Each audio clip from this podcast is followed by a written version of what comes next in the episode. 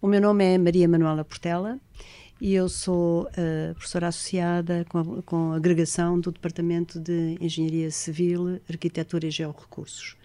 E sou uh, especialista em hidrologia e recursos hídricos superficiais. Professora, estamos a falar de um objeto ligado a essa área, correto? um objeto ligado à área em que eu trabalho, mas também à área de hidráulica em que eu não serei especialista. Okay. Mas uh, fundamentalmente ligado à área da hidrologia dos, uh, dos cursos de água. Então, que objeto é este? Eu, eu, eu fiz um. Eu pus no Google Molinete e o que me surgiu foi aquilo que nós rodamos quando vamos à pesca aquele objeto que roda na cana de pesca. Esse foi o objeto que me surgiu, mas não é disto que estamos a falar, pois não. Pois, da pesca não. não Eu de pesca não, também não, percebo nada. Pesca também não. Também não pesco. Não, não, não, não. Estamos a falar de um objeto eh, que foi pioneiro na, na, sua altura e que se destinava a medir a velocidade uh, da corrente em cursos de água. Uh, porque, e a, a, medição da velocidade da corrente em cursos de água, porquê? Qual é a relevância disso? A medição da velocidade da corrente importa para estimar o caudal que é transportado no curso de água. Eu não sei se devo utilizar uma linguagem mais complexa ou mais coloquial. Tentemos encontrar um equilíbrio, por favor. Tentemos encontrar um equilíbrio, certamente. E, portanto, e qual era, portanto, o objetivo final? Portanto, é importante saber a velocidade para saber a quantidade de água transportada. Okay. Uh, durante séculos, desde os romanos, a quantidade de água transportada num, num, num curso de água era uh, considerada igual à área da secção transversal do curso de água. Não havia a noção de que a quantidade de água dependia da secção transversal, obviamente, mas da velocidade do, do, do, do escoamento. Portanto, era isto desde os romanos.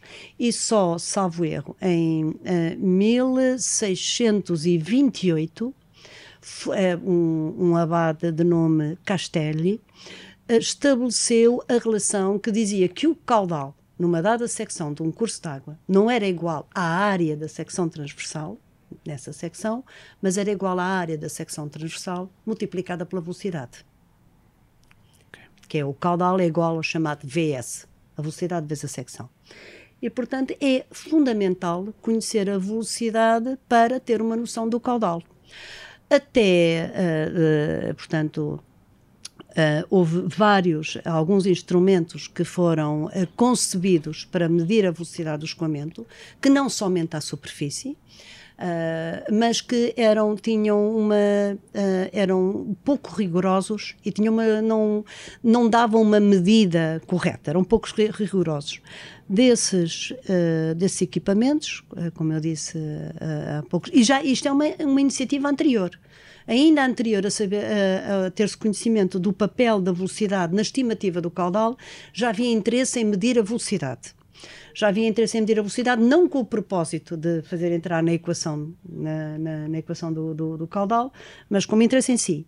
E como eu disse ainda há pouco, a primeira pessoa a, a me conceber um equipamento para medir a, velocidade nos cursos de água foi precisamente o Leonardo da Vinci, em que arranjava uma vara que tinha um flutuador, que era uma bexiga, tinha uma, mergulhava a vara e depois uh, media, uh, acompanhava a vara no seu percurso, portanto media o percurso da vara uh, e tinha uma noção da velocidade, de algum modo devia monitorizar o tempo, não sei se com um pêndulo, não, não, não faço ideia, e de algum modo tinha uma ideia sobre a velocidade do escoamento. Depois houve outros equipamentos também, um deles é muito importante aqui para nós, na hidráulica, que é o chamado tubo de Pitot, que também foi inventado por um engenheiro francês uh, posteriormente e que era mergulhado no curso d'água, tinha uma, um, portanto, é um tubo Uh, que tem uma zona depois que faz um ângulo a 90 graus, ele era apontado para o escoamento, uh, uh, apontado para montante, e a água subia no tubo, e mediante a diferença da cota da água fora e no tubo, tinha-se uma medida da velocidade por aplicação de uma equação da hidráulica. Para nós é muito importante, que é a equação de Bernoulli. Mas somente com o padre Estevão Cabral, foi possível medir a velocidade com rigor e, além disso, medir não só à superfície, mas medir em profundidade. Não havia a noção de que a velocidade do escoamento num curso de água hum, era, não, poderia não ser máxima à superfície. A velocidade de escoamento, só ele é que demonstrou que a velocidade do escoamento num curso d'água tem o seu máximo que não à superfície tem uma espécie de uma, de uma é, tem uma curva em que tem uma zona uh, maior, portanto uma curva que relaciona a velocidade com a profundidade e o máximo está abaixo da superfície. O conhecimento da velocidade em si é fundamental, única e exclusivamente à hidráulica, a toda a componente de hidráulica, a relevância para, a, a, a, para os estudos de hidráulica. No que diz respeito à minha área de intervenção, a hidrologia, o conhecimento da velocidade, do perfil de velocidade em cada secção, é fundamental para saber o caudal é uma se porque é a integração da velocidade com a área que nos dá o caudal. E conhecer o caudal também não é uma finalidade em si. Conhecer o caudal é um meio, portanto, de contabilizar a disponibilidade hídrica e um meio de gerir os recursos hídricos. Portanto, é fundamental, não pode haver gestão dos recursos hídricos, e em Portugal isto ainda é mais, se não houver um conhecimento do quantitativo de que nós dispomos, e esse quantitativo mede-se nos rios. Professora, vamos só fazer uma pausa aqui na história para conhecermos um bocadinho quem era Estevão Cabral. O que é que podemos dizer sobre ele? Bom, eu devo dizer que a informação que eu vou apresentar sobre Estevão Cabral eh, recolhia de quem escreveu sobre ele, o meu colega uh, António de Carvalho Quintela. Portanto, é essa a minha fonte, que, porque ele fez uma nota biográfica sobre o Estevão Cabral e fez mais do que uma publicação. Portanto, Estevão Cabral uh, nasceu uh, em, Tinha, em Tinhalhas, que eu não sei bem, Tinhalhas, tenho que corrigir esta parte, em 1734, eu acho que isto é no, no, é no Conselho de, eh, de Castelo Branco salvo erro. E aos 14 anos ele uh, foi para Coimbra estudar com uh, os jesuítas e entrou na Companhia de Jesus aos 16 anos, portanto, bastante, bastante novo. Ele estava no Colégio de Jesus quando, em 1759, o Marquês de Pombal ordenou a expulsão dos jesuítas de, de Portugal. E aqui eu não consigo deixar de registrar que Portugal foi o primeiro país da Europa a ordenar a expulsão dos uh, jesuítas.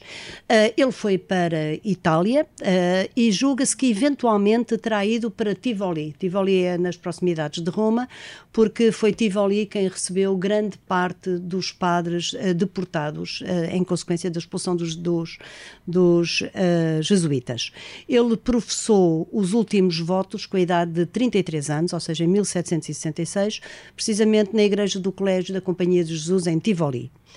E uh, uh, julga-se que terá sido no colégio de Tivoli e não em Roma que ele uh, uh, foi professor, que ele uh, foi professor de uh, matemática e de geometria, em consequência dessa sua atividade, que ele terá feito os livros que fez sobre, precisamente sobre matemática e geometria, e não só. Ele passou ao estado de presbítero secular, ou seja, deixou, uh, passou a responder diretamente uh, ao rei, em, em, em mil. agora aqui não tenho bem a certeza. Uh, eu penso que ele passou ao estado de presbítero secular quando foi uh, extinta uh, definitivamente uh, a Ordem dos Jesuítas, que só vai ser, portanto, isto foi em 1773, salvo erro, e, portanto, ele aí uh, assumiu uma qualidade diferente. E regressou a Portugal, isto aqui é uma coisa interessante, por isso é que eu tive a investigar um pouco porque é que ele regressou a Portugal e em que circunstância, se os jesuítas tinham sido expulsos. Ele uh, regressou a Portugal em 1788 por, uh, uh, por uh, em consequência da morte do pai e porque na altura ele já tinha uma, uma categoria de presbítero secular, portanto já não estava ligado, digamos assim, à igreja, e a Dona Maria I chamou, portanto, ele trabalhou para a coroa por determinação da Rainha Dona Maria I.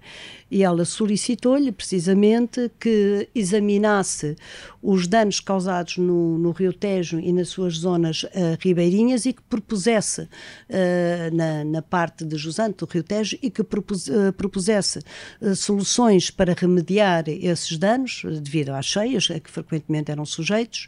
E ele apresentou, e isto é interessante, ele apresentou os os resultados do estudo sobre uh, uh, as soluções para remediar os danos do Rio Tejo e nas zonas ribeirinhas na Academia das Ciências de Lisboa e eu julgo que este estudo, e tenho a certeza, está lá arquivado. Ele apresentou em 1788. Posteriormente, ele também desenvolveu estudos para, com o mesmo objetivo, portanto, de regularização fluvial e de proteção das margens e das zonas ribeirinhas, para a Ribeira da Ota e para o, uh, o Rio Mondego, uh, em Coimbra, na zona, na zona de Coimbra. E ele veio a falecer aos 77 anos, com a idade de mil, em, aos 77 anos, peço desculpa, em 1881. Uh, entre, uh, entre os seus 37 e 52 anos, ele publicou quatro livros. Dois desses livros são sobre geometria, portanto, ele foi professor, como disse, de matemática e de geometria. Um uh, e um sobre monumentos antigos da, da, da, cidade e do território de Tivoli. E, esta, este estudo sobre a zona de Tivoli uh, foi sujeito até a uma investigação bastante cuidada do professor António de Carvalho Quintela e publicou um quarto livro no domínio da hidráulica. E nesse quarto livro é que ele incluiu um apêndice, portanto era meramente um apêndice, em que apresentava e descrevia o equipamento que havia concebido para medir a velocidade uh, nos cursos de água naturais, que não somente à superfície. Portanto, este não, foi, não lhe foi dado talvez o destaque que merecesse, porque ele foi um apêndice de um livro de hidráulica. E é o que nos traz ao ponto em que estávamos na conversa e ao nosso objeto deste episódio. Exatamente, exatamente. Portanto, esse, uma réplica desse objeto e não o original. O original, aliás, o original foi construído pela primeira vez alguns anos depois. Uh, não, não tenho aqui presente, mas posso averiguar. E sabe se foi usado não, para o ideia. final? Não, não faço ideia, não faço ideia. Não faço ideia. Eu penso que o Estevão Cabral desenvolveu este objeto, perguntou, mas isto é uma cogitação minha. Eu penso porque ele tinha a noção de quão importante era conhecer o caudal ele tinha essa noção. Uh, talvez para caracterizar uh, mais do ponto de vista hidráulico, talvez mais para caracterizar o poder erosivo ou para caracterizar cheias. Poderia não ser tanto na ótica da quantificação de recursos hídricos para a gestão de recursos hídricos, que é o meu âmbito. Poderia ser mais na ótica da hidráulica. Eu penso que ele teve noção que era importante caracterizar o, o caudal e teve a noção de quão imprecisos eram os equipamentos existentes à data. Era aí, era aí que eu queria chegar agora era um invento, era uma invenção. Foi uma invenção. O molinete Estevão Cabral foi uma invenção. O que quer dizer que à data não havia equipamento semelhante ou que fizesse aquela hum. função. À data, tanto quanto eu apurei, tanto quanto está nos livros, não havia equipamento que permitisse a medição rigorosa da velocidade em profundidade. Não havia. E como a velocidade não é uniforme, para nós sabermos o caudal, temos de saber a profundidade a diferentes profundidades para depois proceder ao integral, digamos assim, e ter o caudal. E eu acho que ele concebeu, eu refleti um pouco sobre o assunto, não está escrito, do meu ponto de vista, ele concebeu este, este equipamento eh, porque teve noção que era relevante conhecer o caudal e porque teve a perfeita noção que era importante uh, caracterizar que a velocidade não era constante na secção transversal, como se pensava. E, portanto, esta é, é, é tanto quanto eu averiguei, é, uh, foi este o seu motivo e foi uma contribuição perfeitamente pioneira. Não sabemos exatamente como, mas conseguimos pelo menos imaginar como é que este equipamento funcionaria? Ah, não, isso eu acho que a gente sabe como. Ah, é? Eu julgo que sim. Eu julgo sim. O equipamento é o que viram lá fora, não certo. é? Portanto, existe uh, uma descrição. Aliás, a descrição uh, está muito bem feita no professor Quintela, está perfeitamente uh, descrito com com muito rigor. Deixe-me só ver aqui um apontamento, que é para eu não inventar relativamente à descrição. Portanto, Este, este molinete consta, como, como, como julga que, uh, uh, que, que, vi, que, viram, é um molinete de eixo vertical, portanto tem uma zona de eixo vertical, ele era mergulhado na vertical no escoamento, e cons, cons, consta essencialmente de uma roda de latão. A roda de latão tem cerca de 16,5 centímetros de diâmetro e ela está provida de uh, 8 pás planas radiais. Tem uma roda de latão que roda e tem 8 pás planas radiais e cada uma tem 5,5 centímetros de altura. Uh, ela tem a roda, portanto, isto é uma roda, pura e simplesmente uma roda, e está alojada numa caixa metálica com duas tampas uh, uh, circulares, uma tampa superior e uma tampa inferior. Está lá alojada, como se fosse um cilindro. Só que a parede do cilindro está fechada em metade do perímetro das tampas e na outra metade está aberta. Portanto, quando a roda era mergulhada na água, criava-se um binário porque uma parte da roda estava protegida do escoamento e a outra tinha, era atuada pelo escoamento. Esse binário fazia rodar. E, portanto, fazia a rodar e ela tem uma bandeirola cá em cima e, portanto, contava as rotações que ela dava num dado intervalo de tempo. Uhum. Esse intervalo de tempo era medido com um pêndulo. No caso do molinete de Estevão Cabral, era medido com um pêndulo. E, portanto, ele sabia a rotação do, da bandeirola e sabia o intervalo de tempo. Era preciso era transformar esta rotação da bandeirola numa velocidade porque a rotação da bandeirola são X rotações num dado intervalo de tempo, não é uma velocidade. E para esse efeito, o Estevão Cabral uh, calibrou o seu, o seu aparelho através da medição de velocidades à superfície porque ele só queria calibrar, ele só queria estabelecer uma relação entre a velocidade de rotação da bandeirola e a velocidade do escoamento. E, portanto, ele calibrou, fazendo medições à superfície, no filão principal do escoamento, todos os cursos de água, quando nós olhamos, tem uma zona onde uh, se nota visualmente que tem maior velocidade e transporta mais água. Ele procedeu a medições da velocidade superficial e assim calibrou as rotações do molinete. Uma vez isto, e fez um, uh, diagramas que constam da publicação uh, onde ele é precisamente recordado, e da publicação que ele fez, e apresentou diagramas que relacionam, que nos permitem já saber a velocidade do escoamento em função da profundidade. Portanto, ele calibrou precisamente o seu aparelho. Uma vez estando calibrado, era só uma questão de o ir mergulhando ia mergulhando, ele contava as rotações, ia mergulhando, contava as rotações e assim sucessivamente. Ele admitiu que havia uma proporcionalidade entre a velocidade e as rotações. Uhum. Porque ele só mediu à superfície, mediu várias, e portanto admitiu que havia uma proporcionalidade, fez uma extrapolação entre a, a velocidade de rotação uh, do molinete e a velocidade do escoamento. Entre a rotação do, do molinete e a velocidade do escoamento. Sabemos se naquela época este equipamento foi muito utilizado? Eu tentei averiguar e não recolhi referências relativamente ao assunto. Tentei averiguar e não lhe posso dizer se ele terá sido amplamente uh, uh, utilizado ou não.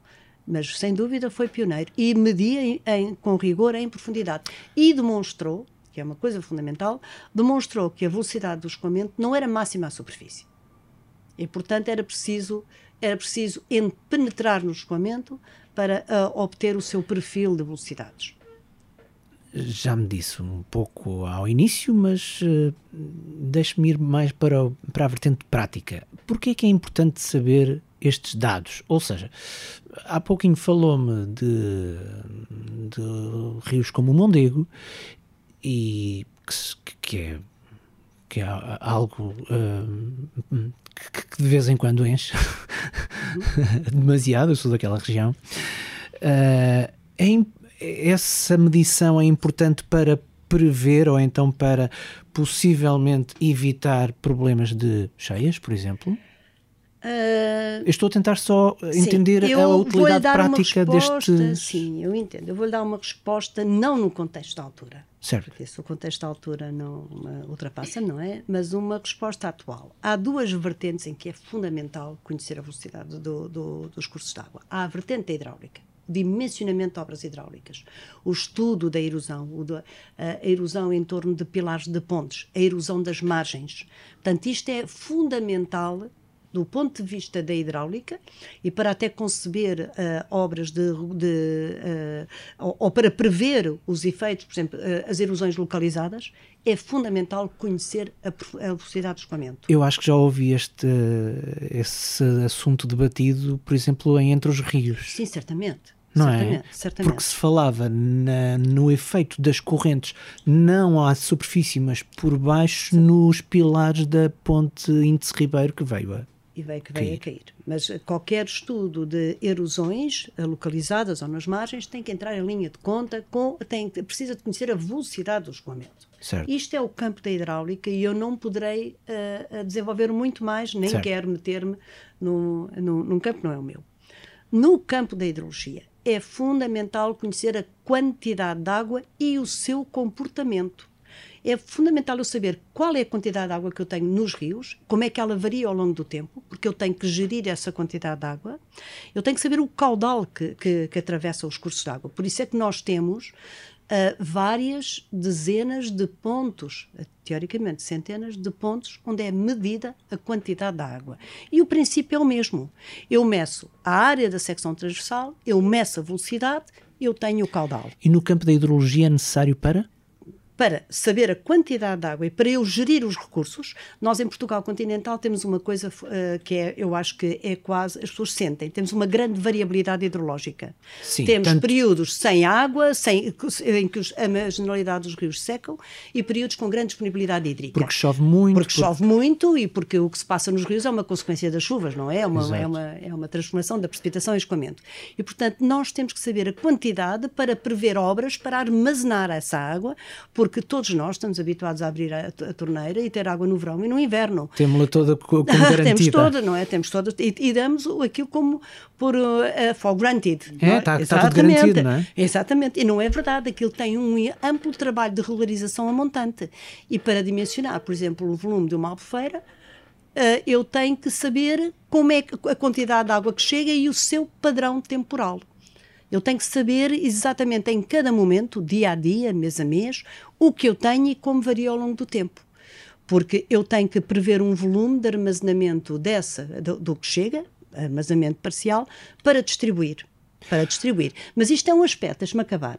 Portanto, eu não consigo gerir os recursos hídricos sem saber a quantidade de água. Eu não consigo saber a, quant a quantidade de água. Estou a falar em cursos de água, não estou, portanto, é, ela, ela, ocorre nos cursos de água e, portanto, eu tenho que, tenho que medir a, a disponibilidade, tenho que medir os caudais em cursos de água. E isso é feito. Teoricamente, temos mais de 700 pontos de medição. Teoricamente. Na prática, temos muito menos, mas medimos. Depois há outro aspecto que as pessoas também são muito sensíveis, que é as cheias. Nós temos que caracterizar cheias, nós temos que uh, uh, estabelecer valores de projeto. Quando nós dimensionamos uma obra, temos que dizer uma obra não é dimensionada para as cheias que já ocorreram.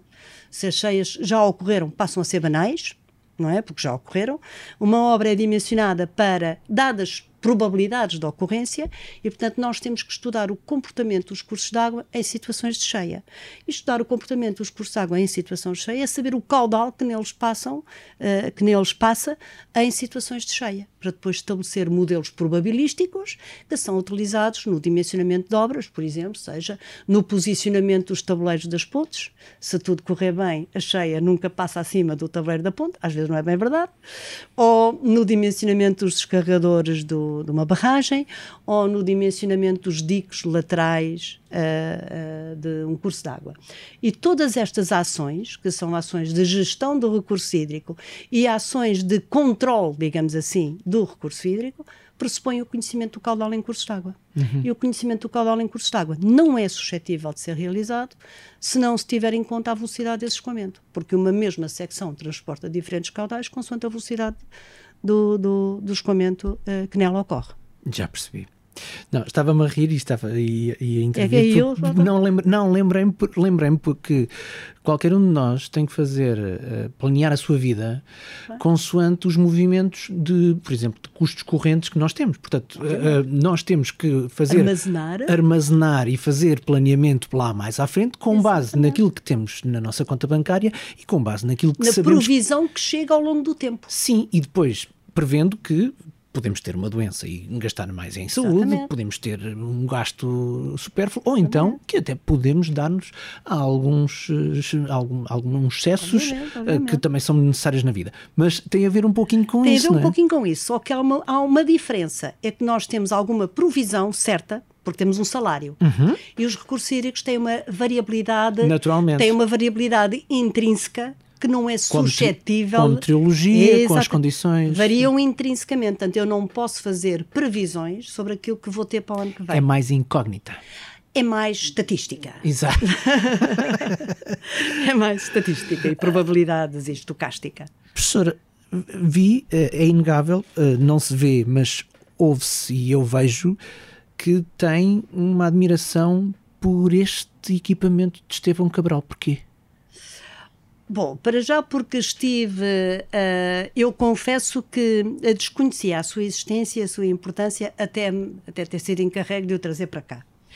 E depois porque me envolvi bastante na, em trazer este equipamento para aqui, exigiu de mim uh, algum envolvimento e porque entendo intrinsecamente a importância dele entendo intrinsecamente. Portanto, é isso. E acho, acho uh, não estamos a falar de uma coisa grande, estamos a falar de uma coisa pequena, e acho interessantíssimo como é que um estudioso à altura teve a, a noção da importância desta coisa pequena que é medir a velocidade em rios. Acho isto, acho esta curiosidade e esta percepção da importância, acho isto uma coisa interessantíssima. E acha que ele, ele teve só uma boa ideia? Não, acho que ele teve a percepção da importância. E teve, e teve a percepção da importância, a percepção, a percepção da imprecisão do, daquilo que havia, do equipamento que havia, e acho que investiu. Portanto, pensou como um engenheiro. Eu penso que sim. Ou seja, não, não, teve, não foi só um criativo. Não. Tentou não. resolver ah, um não, problema. Não, não, Ele tentou resolver um problema. Tentou resolver um problema em vários sítios. Tentou resolver um problema em relação à medição do caudal, tentou em rios, tentou resolver um problema em relação ao rio Mondego, em relação ao rio Tejo. E, mas isso terá que ser para outra altura, porque ele fez importantíssimas obras no Rio Tejo, mas terá que ser para outra altura, porque exige capacitação uh, que eu não fiz. Mas, portanto, ele aí pensou ele um no problema e solução. No problema, ele era um prático. Ele era um prático. Talvez, e eu julgo, eu pensei, refleti um pouco sobre isso, eu julgo que há aqui uma componente interessantíssima. Ele dava aulas de matemática, e quem dá aulas de matemática tem uma cabeça estruturada de uma maneira, ele dava aulas de matemática de geometria, eu acho que ele era, era de facto, tem, uh, o, o raciocínio fica estruturado de uma maneira diferente. O raciocínio tem, uh, uh, eu acho que é, é chamado à prática e tem essa capacidade, eu julgo. Mas ele era, ele foi um engenheiro. Eu acho que ele teve uma posição de engenheiro. Portanto, este equipamento está, uh, está aqui precisamente porque uh, ele uh, em 2013, há alguns anos, isto é, foi em 2013, foi extinto o Instituto da Água. O Instituto da Água foi, digamos assim, todo o herdeiro da nossa história, o herdeiro dos serviços hidráulicos, o herdeiro das direções gerais, uh, dos recursos e aproveitamentos naturais, da Direção-Geral dos Recursos Naturais. Foi um herdeiro da nossa sapiência relativamente à água. E ele foi extinto em 2013 e foi integrado na Agência Portuguesa do Ambiente. E, uh, e, o que uh, uh, levou à necessidade de mudar de instalações. O Instituto da Água estava instalado num prédio alto, no início da H. Coutinho, e ele, perto do aeroporto, e ele foi incorporado na Agência do Ambiente e mudou-se para, para Alfragide, onde está a Agência Portuguesa do Ambiente. E, portanto, neste processo de mudança de instalações, o técnico foi contactado sobre o seu interesse de uh, ser temporariamente depositário de parte do espólio que havia no Instituto da Água em áreas de investigação uh, uh, que uh, eram relevantes para o técnico. Não foi só a hidráulica, foram, foram trazidos equipamentos de outras áreas. Quem foi contactado nessa altura para proceder a essa recepção e averiguar o interesse foi o professor Francisco Nunes Correia. E o professor Francisco Nunes Correia passou-me para mim toda a pasta de uh, acompanhar os protocolos, de ver se era relevante, escolher peças. E, portanto, uh, houve uma série de contactos, uma série de idas ao, uh, ao Instituto da Água. Foi recolhido o equipamento uh, para o qual havia alguma capacidade de transporte, portanto, inclusivamente algum equipamento vem em carros particulares.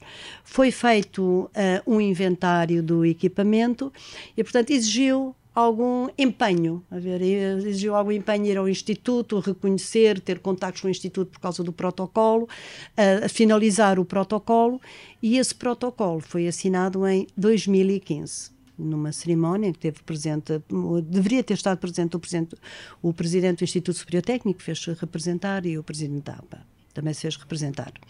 E, portanto, esta é a história. Portanto, e eu fui encarregue de concretizar a ideia inicial do técnico ser depositário na área em que eu estava ligada área da hidráulica uh, e do hidrologia e recursos hídricos. Eu trouxe a generalidade do equipamento, trouxe muito equipamento que não tem propriamente a ver com hidrologia, tem, por exemplo, a ver factualmente com, uh, com, com, hidráulica, mas foi, de, uh, foi, foi trazido porque senão ficaria, seria eventualmente, poderia eventualmente não ser tão bem guardado. Portanto, ele está aqui com um protocolo de cedência temporária. E estamos a falar dele porquê? Qual é a importância uh, que o eleva Porque em relação o, a outros objetos? O Instituto da Água tinha uma história centenária ligada aos recursos hídricos. E, portanto, ao longo dessa sua história centenária, ele foi guardando equipamento que deixou, passou a estar obsoleto, mas que faz parte da história dos recursos hídricos. E ele tinha essa consciência, ele tinha a consciência que era um depositário uh, da história. E, portanto, uh, o equipamento, a maior parte do equipamento que, que foi trazido é equipamento de museu. Não foi trazido equipamento operacional. Foi trazido na minha área, e noutras áreas também. Foi trazido muito equipamento de museu, estritamente de museu. E... Não só o molinete, como viram, o molinete do Estevão Cabral, que essa é uma réplica, mas foram trazidas peças que eram utilizadas no início do século XIX.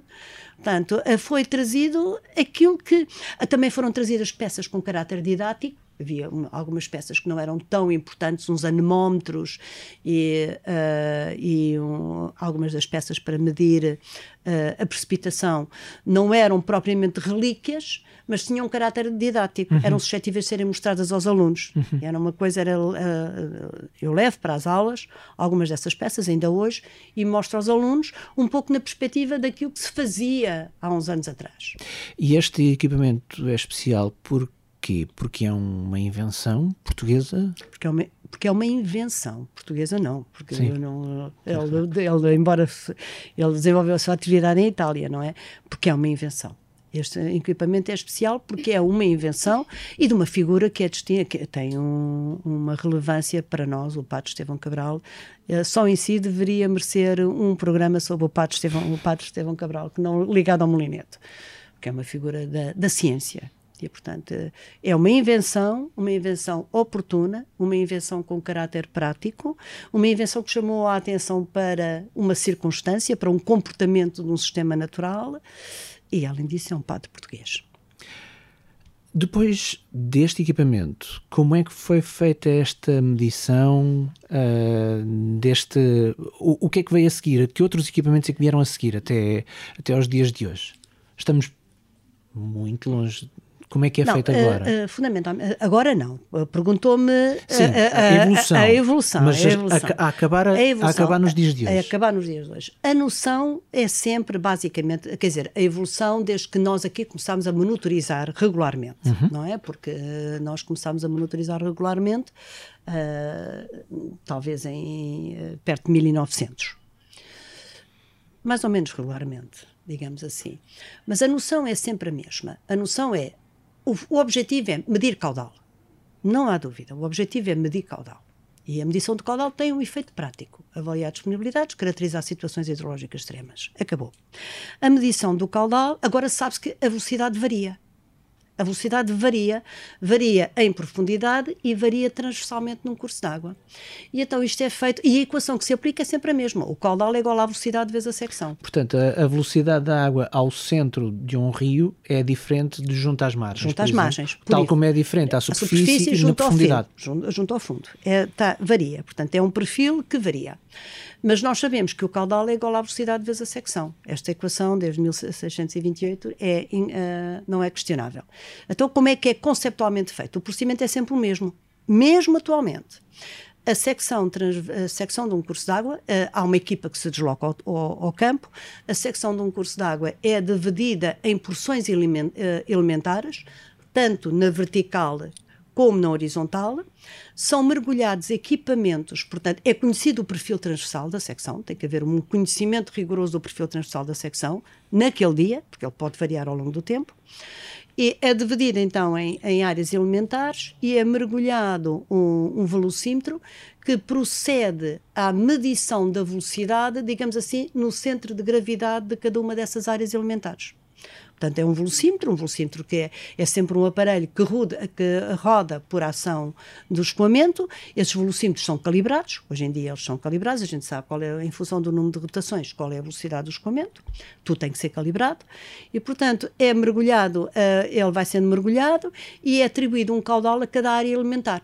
Portanto, ele é mergulhado em profundidade e transversalmente e é atribuído um caudal a cada área elementar. E o caudal no conjunto daquelas áreas, a soma, o caudal na secção não é mais do que a soma dos caudais no conjunto daquelas áreas elementares. E, portanto, eu sei a geometria, sei a cota da superfície livre, quando lá fui, e sei o caudal. Mas só lá fui uma vez. Não é? E, portanto, naquele dia, àquela hora, eu tenho uma cota da superfície livre, digamos assim, não é bem uma cota da superfície livre, é uma altura. Uma altura hidrométrica, tenho uma altura e tenho um caudal. E este processo é, é, consome muito tempo.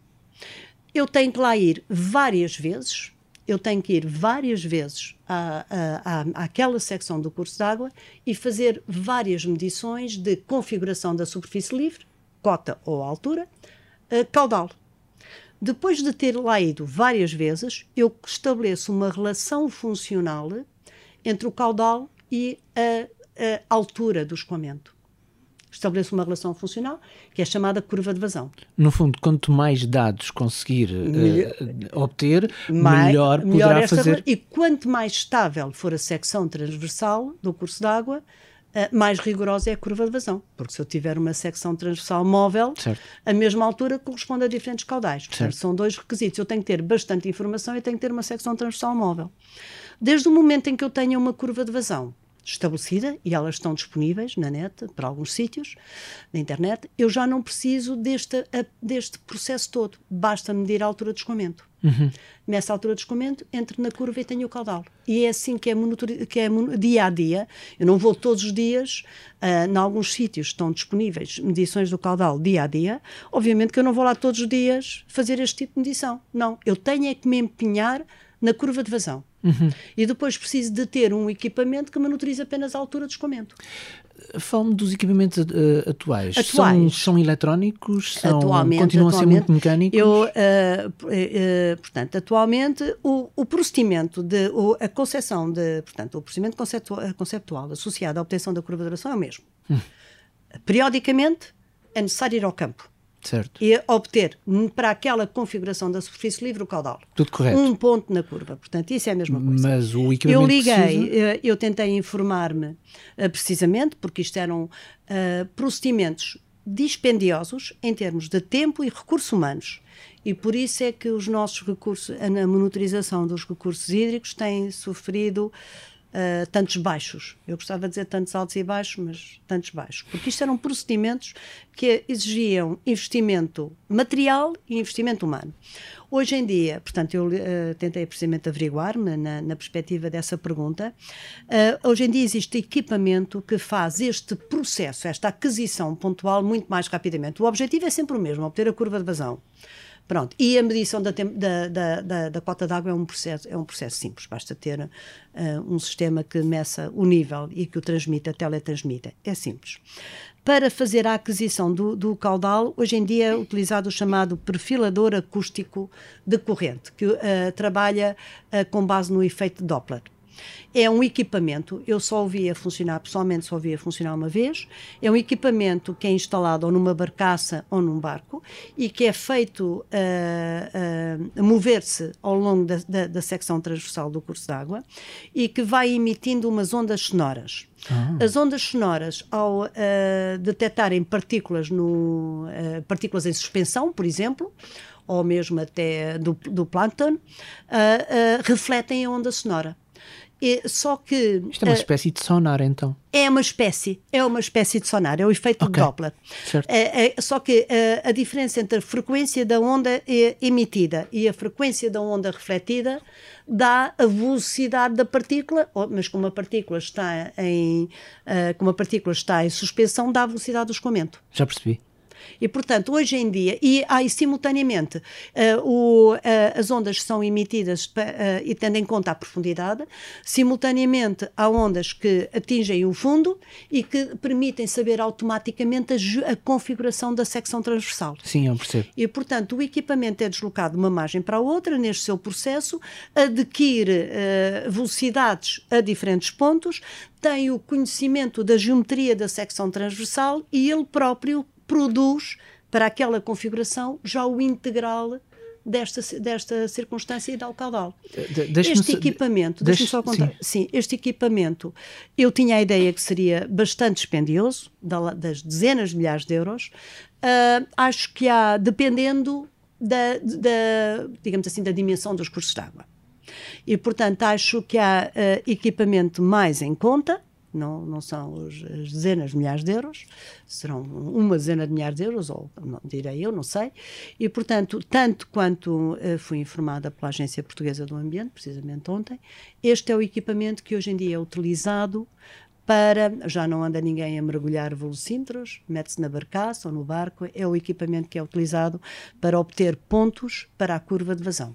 Fiquei com a ideia de que com esse equipamento quase que se faz um bocadinho o que os aparelhos TAC fazem, que, que é um, tiram uma fotografia ao longo do, do de, quase uh, tiram, uma, tiram dados ao longo, quase imediatos, ao longo de todo o caudal e para, para, para os lados e eh, em, longitudinalmente e em altura. E, e em altura, Portanto, no fundo, parece que, que, Exatamente, e procede ao integral da formação. Exato. Isto é só matemática. Certo, certo. Se eu, se eu tiver 300 eh, pontos, em cada ponto souber, eh, tiver uma área afeta e souber uma velocidade, sei o caudal. Depois Sim. somos 300 pontos. E ele faz automaticamente, ele produz automaticamente o integral dessa sua. Dessa... E, os, e os dados são recolhidos eletronicamente? Eu penso que sim. Eu penso que sim. Uh, depois temos um problema, porque depois os dados não nos têm chegado, mas uh, penso que a, que a APA estará a recolher esses dados. Sim, mas o que torna, em termos de, de cálculo, tudo ah, muito sim, mais simples sim, e sim, muito mais rápido, não é? Sim, sim. Eu ainda me lembro de ver junto a Santarém, na, na ponte de Santarém, o dispositivo da, que, estava equipada a estação hidrométrica das Ómnias para medir o caudal no rio, no rio Tejo, que era, havia um cabo de que de uma margem à outra, do qual era suspenso o molinete, a ver, o rio Tejo é bastante, bastante largo, o, ca, o molinete era suspenso, depois o molinete eh, entrava a diferentes velocidades, deslocava-se um bocadinho para o, para o lado e entrava a, a diferentes profundidades, peço desculpa, e assim sucessivamente, ainda me lembro de ver, isto era um processo que era uh, caro, não é? Exigia uh, mão de obra uh, efetiva, não é? E uh, se calhar não era só um operador. Isto é um barco que se desloca. Eu vi uma vez, e o rio era bastante largo, não era em Portugal, foi fora de Portugal, e em meia hora procedeu à aquisição com um operador na margem, um barquito, uma barcaça telecomandada, procedeu à aquisição do caudal.